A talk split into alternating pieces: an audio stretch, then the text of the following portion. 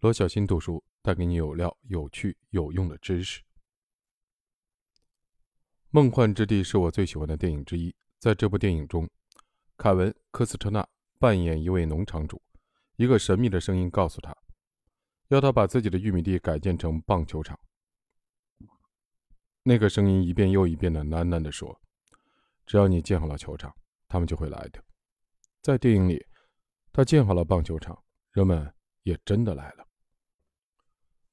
据我所知，这部虚构的电影是唯一的例子。仅仅因为你建好了什么东西就引起关注，很遗憾，在现实的生活中，几乎所有的东西建好以后都需要市场营销活动的支持，这才是规则。如果你不能吸引人们来欣赏你的作品，他们就不会来。如果你认为你能够生意兴隆，仅仅是因为你有一款成功的产品，那你就大错特错了。市场上有太多成功的产品，生意兴隆的公司掌握了向顾客推介产品的艺术。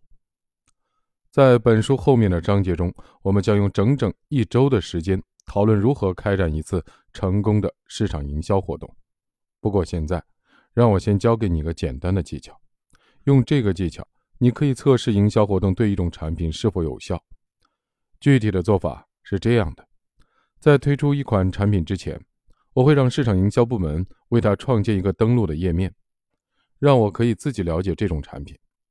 我确实创建了一个网页，就好像这款产品真的存在一样。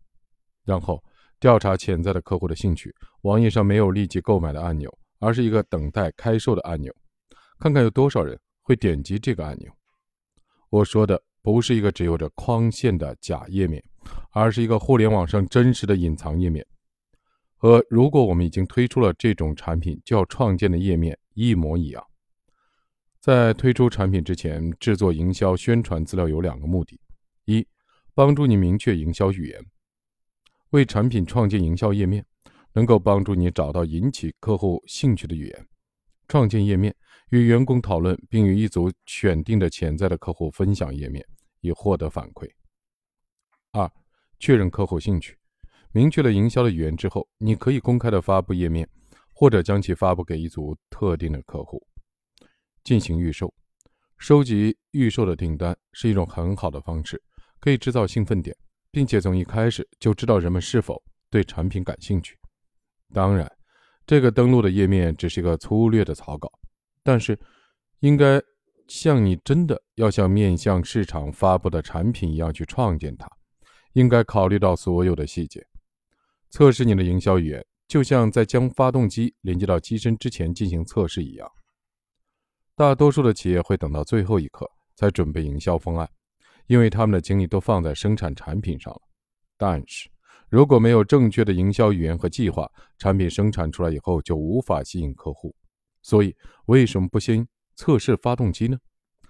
通过提前的创建测试的营销页面，在谈论你的产品以及它能否成功的打入市场时。你会更有信心。你还可以让营销团队在产品发布之前提前做好准备，不会等到最后的一分钟才敢肯定关键的发动机能够为飞机提供推力。当然，在把产品预售给客户之前，你需要确保它能够生产出来。有时候订单数量太少，你必须退款，取消产品的发布，否则就会有坠机的危险。在以后的分享中。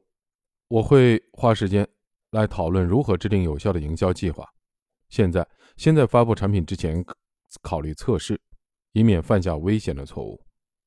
每日提示：在推出产品之前，创建一个营销页面，测试营销语言，衡量人们对该产品的兴趣。